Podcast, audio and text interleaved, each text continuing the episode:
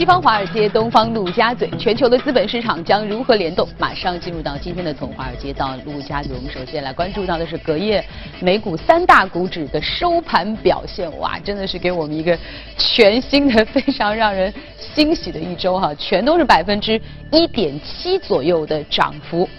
背后有哪些消息值得我们来关注？马上连线一财驻纽交所记者葛尔，葛尔你好。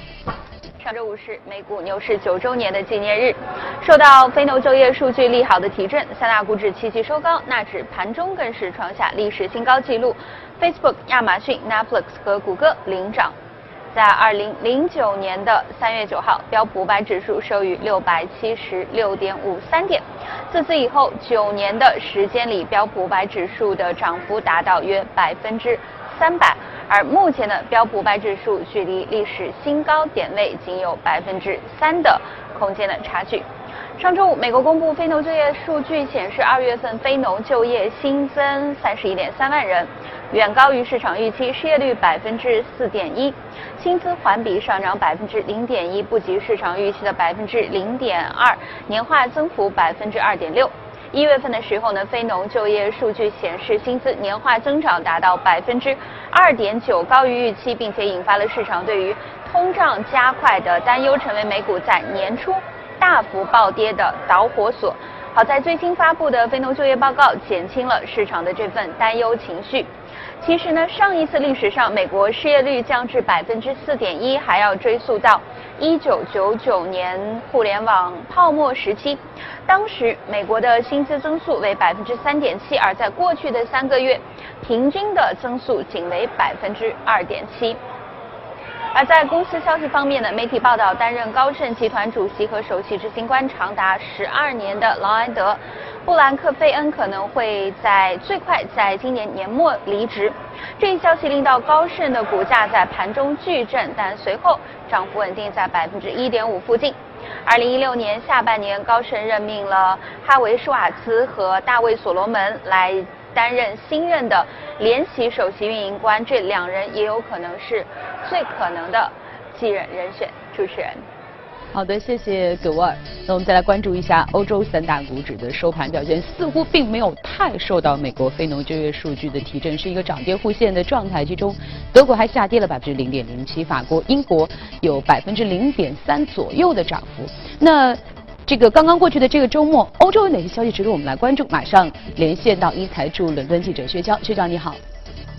好的，主持人，上周五的美国非农数据无疑成为了影响市场走势的最主要原因。早盘时受到美国新的关税政策影响，以及非农数据的即将公布，投资者普遍持观望的态度，主要股指平开，盘中也基本保持与开盘持平。午盘时，超预期的非农数据公布后，欧股出现了快速的上涨。截至收盘，欧洲斯托克六百指数上涨百分之零点三六，报三七七点九八；泛欧金三百指数则上涨百分之零点三二，报幺四七八点零六。在主要股指中，跌幅最大的德国 DAX 指数盘中一度下跌约百分之零点六。周五公布的德国季调后的出口数据下跌了百分之零点五，成为自去年六月份以来的最大跌幅。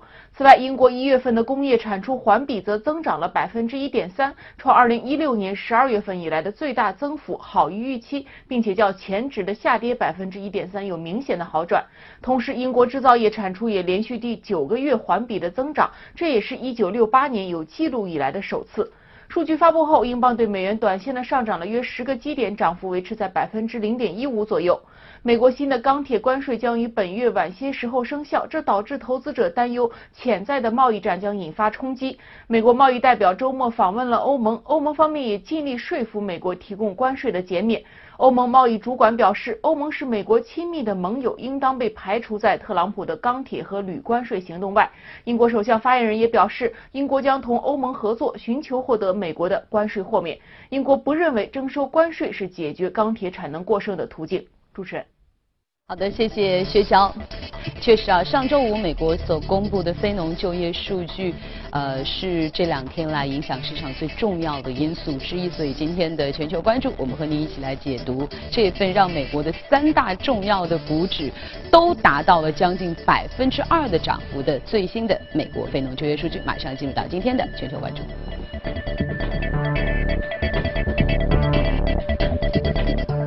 那今天呢，来到我们从华尔街到陆家嘴的是国民投资的秦毅，欢迎秦毅哈。早上好。呃，说到这份美国最新的非农就业数据呢，我们首先跟大家来具体的说一些相关的内容。美国二月的非农就业数据是远超了预期啊，其中呢这个薪资呢却是增速放缓。数据公布之后，美联储三月加息的预期降至了百分之八十三点一。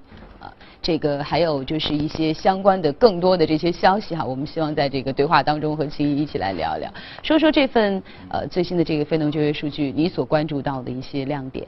第一个，它是大幅度超预期，是吧？因为原来市场预期的话二十万的，那你最终出来是三十一点三万的，是吧？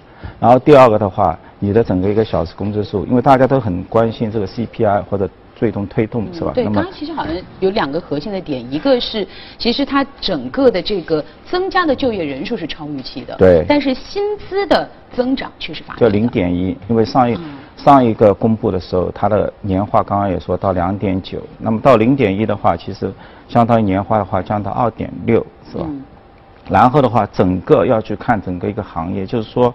它的一个非农的一个就业是十四个行业当中十三个行业全部在增长，只有一个行业是下跌的，是吧？就是我们现在看到的一个资讯行业，是吧？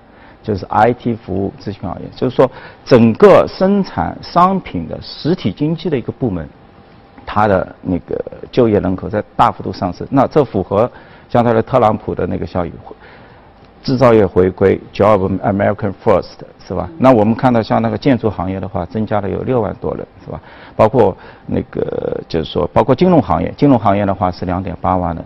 你说那个 Amazon 对那个美国的零售业造成影响？其实零售整个一个零售一个贸易，它的一个人口的话是增加了将近五点五万多人，是吧？所以对实体经济，就大家其实还是看到好处。当然，我必要谈到就是说。整个一个 IT 资讯，其实人口，而且是连续两个月它都是下滑的。二月份是降了一点二，一月份是降了一点六，全年是下跌了六万人，是吧？其实跟我们的感 IT 咨询行业当中的就业人数在下降，而且在持续的下降，在持续的下降。所以呢，这跟我们的想象，哎，整体推动美股上升，一七年。包括一八年，一八年今年上涨最多的是 IT，是吧？这行业就整个一个行业是上涨了百分之十一。那么怎么会你的那个员工的人数在下降？但是其实我们要看它另外一个数据，就它的小时工资的这个增长，它是增长了百分之四点三，说明整个一个行业人员它在下走，但是大家的一个平均工资的水平在上升，那么整个一个效率是不断的在上升。所以回过头来看到。我们整体的一个 IT 是吧？整个一个行业还是出现了一个百分之十一，因为今年整体标普五百的涨幅是百分百分之四点二啊，那它是超越整个一个指数百分之七的一个增幅的一个增长，那相当不错了，是吧？嗯嗯。啊，所以效率在提升，而且 IT 大家都担心人工智能啊，是不是把所有的 job 都 dismissed 消失了？嗯。那现在至少到目前为止。嗯。整体的一个实体经济还是涨的，对大家的所有的就业人口都在上升，就是说你的人工智能对我的传统、对我的其他的实体经济没有造成一个实质性的一个影响，至少目前。那以后大家不知道啊。嗯嗯。其实我有一个好奇哈，因为我觉得进入到二零一八年以来，其实整个市场波动性是蛮大的。我们经常会看到一下子跌个百分之一点多，一下子涨个百分之一点多哈。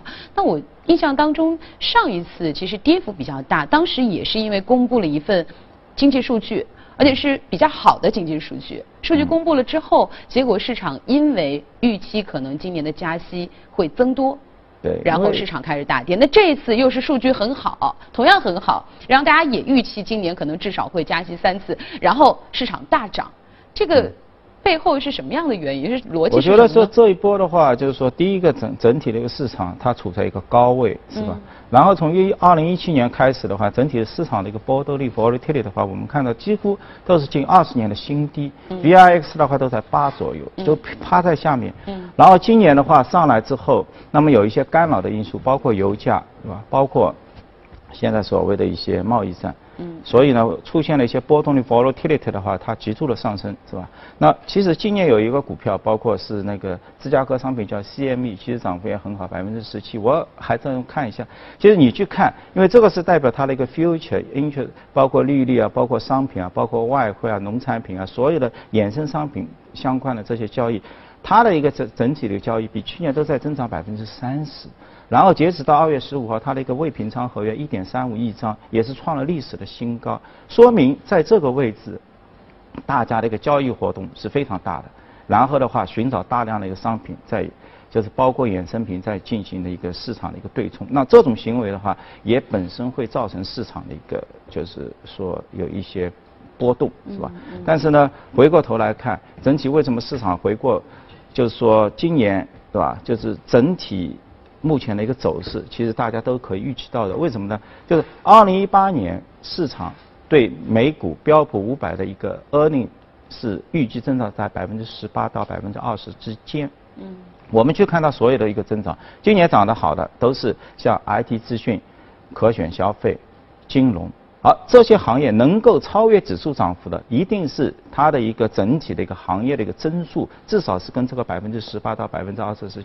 靠拢的，嗯，然后的话，当然有一个行业，比如说能源行业，能源大家年初的时候预期都非常高，是吧？有人认为油价很快到七十，那实际现在是六十一，所以能源行业今年是就大家预期好，但是其实年初至今的话是下跌百分之七，是吧？就是下滑的，因为它的 earning 的话在百分之二十三十几，它其实是超过整个标普五百的。当然，包括今年的房地产，包括今年的公用事业。因为他们的整个一个行业的增速都在百分之七到百分之八左右，是低于百分之二十的，所以呢，这个行业它也是，就是今年是跑出整个指数，而且是录得一个负回报，今年是绝对值都是比较下跌的，是吧？所以我觉得接下来的话，我们现在整个一个创业板，包括我们的那个独角兽 A 股的都来了，是吧？那么接下来大家就面临的一个悬浮，其实还是可以从这个。Idea 思路里面去，如果大家原来预期都比较低，它的行业增速的话远远超过这个。比如说打个比方，我们是说，是不是你要跑赢价值股？那么把价值股二零一八年的 earning 的那个预期拿出来，再跟我们这些创业板里面，你跑赢它一定是，如果你。最后的一个盈利增速是超超于价值股的话，那你一定是跑出，是吧？就是远远的跑出，因为大家的预期都比较低嘛，是吧？嗯嗯。所以我看这个美股也是这样，就是说，因为美股的 earning 的话，是它是到了一七年，就是关于这个特朗普税改之后，突然大家调升的，所以呢，立马在这个三个月之之内，整个一个。不同的行业发生了一个不断的变化，就是你看到股指在创新高，其实看到很多行业其实都在下跌，啊，不是一个创新高的一个过程。嗯，所以其实接下来这个竞争也会更加残酷了。虽然说大原来是说大盘涨，反而大家都好，但现在是虽然说大盘整体涨，但是要看你能不能跑赢大盘的平均数。对啊，如果跑不赢的话，其实你也会被落下哈。对。那其实刚才说到我们的这份这个最新的非农就业数据啊，那我们就来看看这个我们记者从纽约发回来的华尔街的声音，他们如何来看待这份数据？我们来看一下。上周五，美国公布非农就业数据显示，二月份非农就业新增三十一点三万人，远高于市场预期，失业率百分之四点一。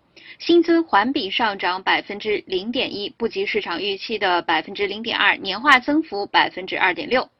一月份，美国非农就业数据中的薪资年化增速达到百分之二点九，高于预期，引发了市场对于通胀加快的担忧，成为美股在年初大幅暴跌的导火索。好在最新发布的非农就业报告减轻了市场的担忧情绪，三大股指齐齐收高。best of both worlds. We have more jobs, but with a less inflation risk. I'm still looking for three Fed rate hikes in 2018, meaning that by year's end, the federal funds midpoint will be at 2.125 percent.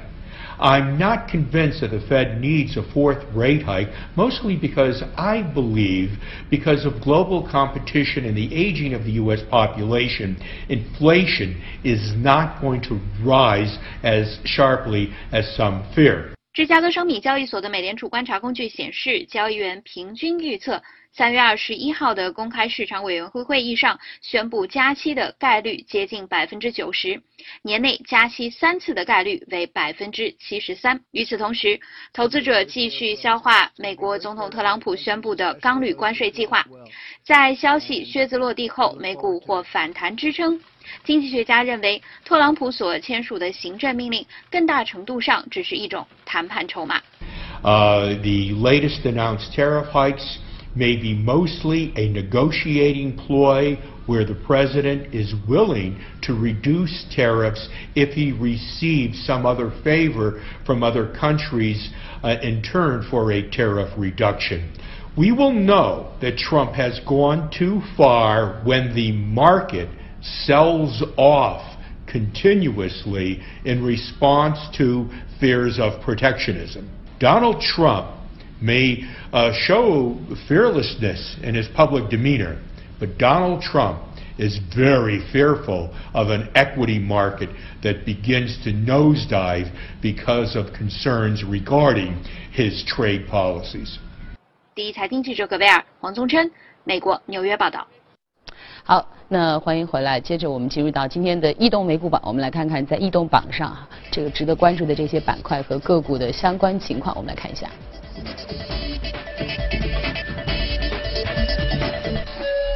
在板块方面，涨幅比较靠前的工业品、金融、科技、服务和基础材料啊。而个股方面，我们来看一下。生物科技、科技设备、生物科技、油气服务啊，都是涨幅比较靠前的个股。而今天我们所关注到的这只，呃，这个叫 Nutanix，呃，Nutanix 是个软件公司啊，云计算方面的对吗？对，云计算方面，它也是对一六年 IPO 上市，年底的时候是吧？就是说，也是刚刚出来的话，也是一个独角兽是吧？然后创始了 Pankey 的话，是一个印度人。也是蛮传奇的。九八年，啊，就是到了美国，两个皮箱九百美金口袋里，然后的话，二十年自己创业，那么现在的市值的话达到，昨天的话我看应该是七十八亿美金，是吧？但是呢，做这个他是做那个超融合软件的啊。嗯嗯。超融合的含义的话，就是说以前呢，你把那个服务器、把计算资源跟存储的话都融合在一一台机器里面，嗯嗯。然后用一个软件的话去对它进行一个定义。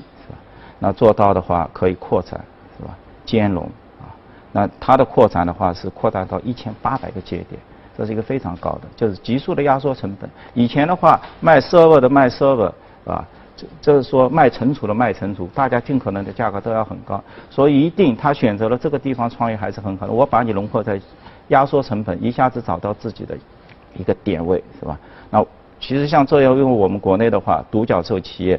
今年也要大幅的一个上来，是吧？然后我我看了一下 Nutanix，其实还是蛮有意义的。就是说，第一个，对投资人而言的话，如果一个大家上来，大家预期都很高，Nutanix 上来就是四十美金，二十多发行，一下子涨了百分之一百，然后的话跌到十七块，就在今年一七年的时候，就是说预期很高，跌到十七，啊，就是说你的 earning 它有两个 quarter。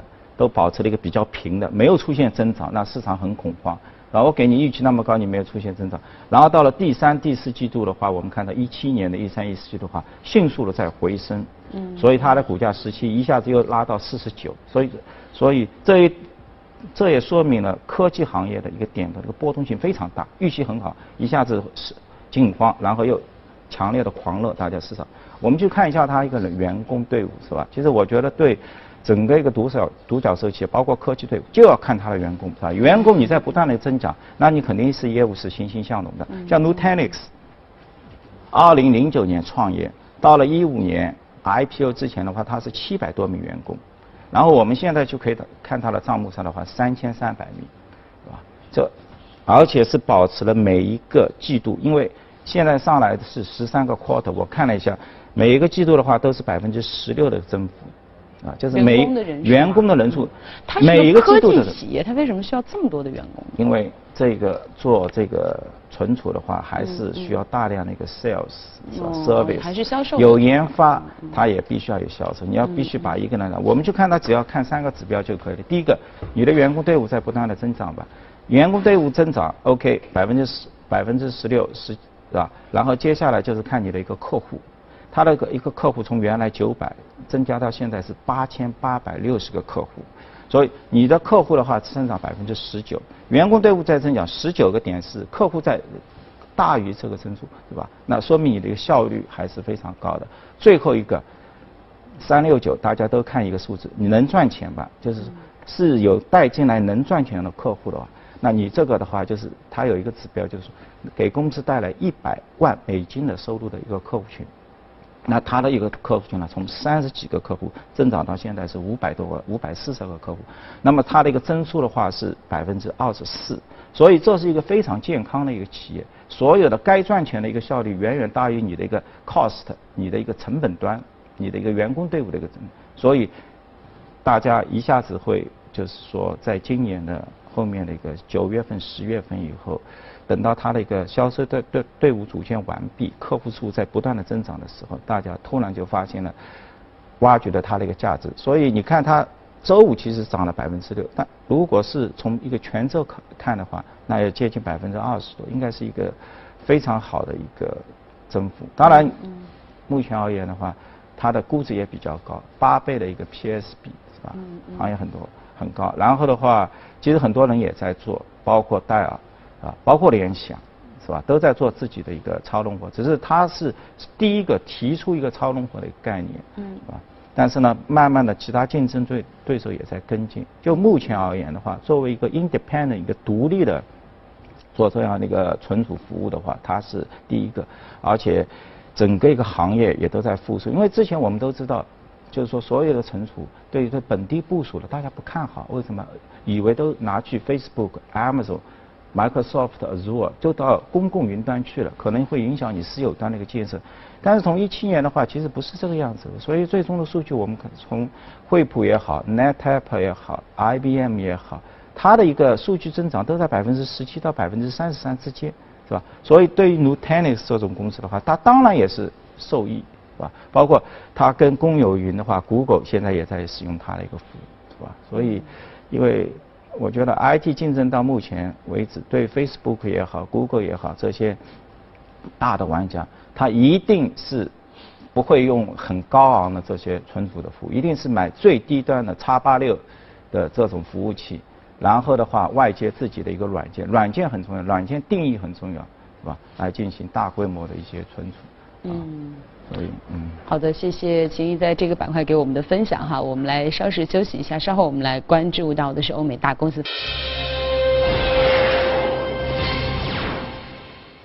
好，以下呢关注一下大公司方面的消息。知情人士透露，英特尔公司正在考虑一系列的收购方案，以回应博通公司对高通的敌意的收购，其中可能包括对博通的收购。知情人士说，博通和高通如果能够合并，将对英特尔构成严重的竞争威胁。英特尔正在密切关注这笔收购，并渴望看到博通收购失败。如果博通最终占了上风，英特尔将以向博通发出收购要约的方式介入。三月十号，美国房地产媒体 Housingwire 称，网络零售巨头亚马逊正在计划进军房地产借贷业务，为新成立的按揭贷款部门寻找管理人才。HousingWire 称呢，亚马逊有可能从支票账户业务开始，然后再进入债务产品的业务。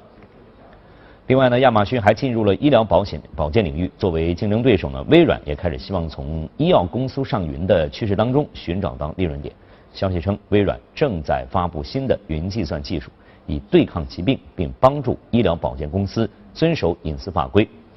微软为其 Azure 的服务推出了一款工具。这一工具将强大的计算资源用于精准医疗的基因分析任务，比如针对特定癌症的定制疗法。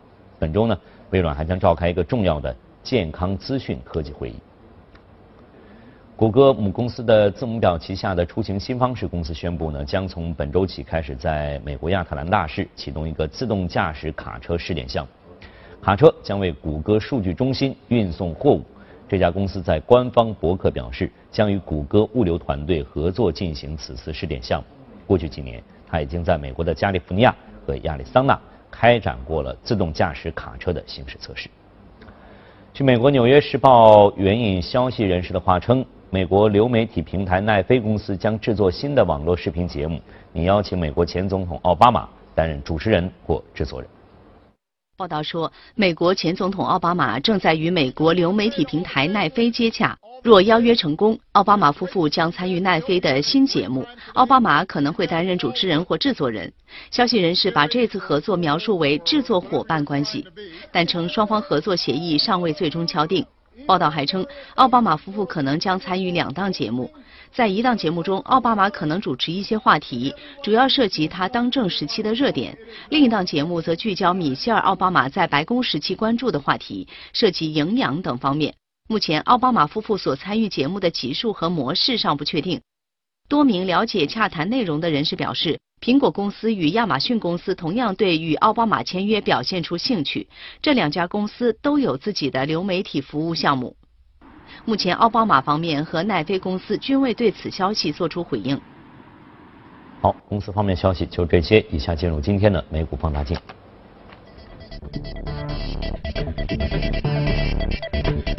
非常的欢迎奥巴马总统加入到我们这个电视节目主持人的行列当中哈，也来进行一个脱口秀，看看他到时候会聊什么样的话题。好，我们进入到今天的美股放大镜。今天我们所关注到的这只个股，科技方面的股票叫拉姆研究啊，然后。股价很高诶，两百二十四点九五，但上涨百分之五点七四。这是一家什么样的公司？对也就是做半导体设备的。半导体设备，包括 DRAM 啊，包括就是做方解晶圆里面存储的芯片的设备，是吧？就目前的话，其实这个行业就七八个人，七八家，七到八家这样的一个公司，就是高度的一个垄断的，进入的门槛也非常高，是吧？呃，包括他自己，我们来看到这拉姆的社出来，零九年的话就三十亿美金的市值，那现在的话已经到三百六十亿了，已经是相当于翻了十二倍，是吧？营收的话也从十亿到现在的九十亿。那为为什么呢？就是它是整个一个数字经济，包括就是 data 数据经济的一个最基础的一个研究，因为你所有的人，你都要用到 DRAM，所有的人你都要用到 Nano。是吧？就是你包括现在的三星也好，海力士也好，台积电也好，你的利用的晶圆的，你这个颗粒的这个制造设备，你都必须要用到的，用 Lam Research 是吧？它的一个市场份额的话，现在三十六。然后我这芯片。做半导体设备，半导体设备，对，嗯，就是做半导体设备。因为其实现在呢，之前你看它现在的一个估值其实还是比较低的，接近的话我看了一下只有十二倍，它历史的话应该在十五倍，是吧？就是说大家就是说这个业绩太好了，好的就是说有点恐惧啊，所以给到了觉得半导体设备行业还是一个周期性行业。那么周期性行业的一个定义的话。也就是十倍左右。你去看现在美股所有的从美光开始，啊，包括像三星的半导体，是吧？包括像那个，那除了那个英伟达是相对来说要有四十倍，其他几家跟存储相关的 P/E 值很低，海力士的话只有五倍，是吧？美光的话十一倍，像这些半导体设备都在十二倍，就是市场。经历过那一段大幅度起起伏之后，始终认为它是一个周期性行业。周期性行业就是八到十二倍之间，你的一个封顶的一个 earning 就是八倍，就是说目前市场上，当然就是说我们在看，我刚刚也谈到是，就是说有没有一个爆炸级的一个产品？因为我们就举一个例子，就是我们现在的一个无人车，一个无人车就相当于一台服务器。那么现在全球的话是多少？九千万台车的一个用量。那它的一个 potential 多少？那就是在现有的基础上，现现有的半导体一个基础上，要有八倍的一个增量，啊，这就是一个宏伟的一个故事。所以我们从开始今年开始，所有的国内的这些热门的都在研究无人车，包括接下来的一个 Google 是吧？它马上因为它的两亿英里的测试数据要出来了，因为基本上一亿英里是死亡一个人是吧？那么就是无人车。最终是不是会把整体的一个全球的这个交通事故降低百分之九十这么一个宏伟的目标，就在这一段时间。大家都可以出现，是吧？感觉一个无人车行业养活全球这么多家的上市公司啊，很多公司的未来都寄托在无人车上面。现在百度是 all in AI，对吧？主要应用在无人车。刚才我们在聊这个英伟达也是哈，它很大的一个场景在这个无人车领域当中，就感觉这个 现在很多上市公司的未来命运都跟无人车相关啊。对，所有的一切都要有数据。Lam Research 就是 OK，你们要做存储，那所有的设备都在我这边，啊，反正我做 Delam 做 Nano 你都要用。然后的话，它的一个竞争力的话，我们这去看零七年到二零一八年十年时间，存储的价格是跌百分之九十五。所以你要做整个一个做终端的这个设备的，你不要指望这个价格一直在高位，五年以后就是跌百分之五十。那你能够不断的一个下跌，来源于什么？来源于你用最高尖端的一个设备，设备可以让你的成本不断的下降，你的制造成本不断的下降，包括未来我们的无人车，是吧？我们现在看到的无人车，举一个例子，一台车一天一个无人车一天要产生四千个 G 的一个数据量，这是一个非常庞大的一个数字啊！你的价格如果不下降的话，大家怎么用呢？是吧？四千 G，你按照现在普遍的话，一个 G 将近两个两个美金左右，那你这个价格你得不断的下降，是吧？所以像这种。推动摩尔定律成长的，像马拉米设计的这些，就是推动摩尔定律的。你说摩尔定律慢了，但必须要往前推，因为你不推，成本降不下来，你没有办法大规模的商用。就是嗯嗯啊，所以你刚才说到，我们看到这个拉姆研究，这个去年的公司的收入增长比行业的增速快了百分之五十。对，这个它有哪些优于同行的地方，让它可以在整个行业，当然整个行业可能也不错的情况之下，比同行还要在。那这是它自身的，因为整个半导体行业，其实我刚刚已经本身的话，它已经是高度垄断了。但是呢，它自身可能相比日本的东京电子啊方面，它做的稍稍微更加好一点，是吧？所以它的一个行业增速是百分之五十，而且它的一个利润跟收入的增长是有超过收入增长是百分之九十。说明的话，完完全全是享受到这一波整个一个半导体一个存储所带来的一个市场的一个红利，然后回过头来再来看市场的回报。我觉得投美美股的科技公司的话，很重要一点就是这些半导体公司其实它已经进入了一个回报的一个周期。从一二年到一七年五年的时间，你看它产生了五十八亿美金的自由现金流，它把中间的四十四亿美金全部拿过来进行一个股票的回购。啊，所以对投资人的一个回报，还是就是说高科技，你不是说高科技你可以不断的烧钱，总有到一定的时间，你要不断的把 cash return 到那个投资者的手中去。那这些公司的话，它就做到了，是吧？你像现在回报五年的话，相当于按照今天的市值而言，它的一个回购的话，已经占到总市值的百分之十五了。而且今年开始，一八年开始，它的一个季度股息的话，已经达到五毛钱了。科技的。科技已经变成传统，变成一个价值股了，是吧？所以这，我觉得看看美股这些公司，就是它的之间的科技，不是说你可以不不发钱、不发红利就是送股，那绝对不是这样，是吧？一定是另外一个层次，啊！你看那个苹果，苹果过去五年的话，分了两千四百亿美金给投资人，不断的 return，所以沃伦巴菲特才会去买它，因为它是一个价值性的。你整个市场风格也是这样，就是你纯粹的讲故事或者纯粹的说概念，其实是没有用的。大家现在也越来越呃理性的去看你的基本面，包括你的分红的情况。投资人的一个投资的话，我们包括到香港，包括我们的 CDR 回来，是吧？就是这些独角兽回来，一定是大家放在同一个局限下面，就是赚钱，嗯，回馈投资者。因为现在已经到了这个时代了，是吧？没有其他的。方式已经到了这个时代了哈！再次感谢秦毅今天来到我们的从华尔街到陆家嘴，那稍事休息，稍。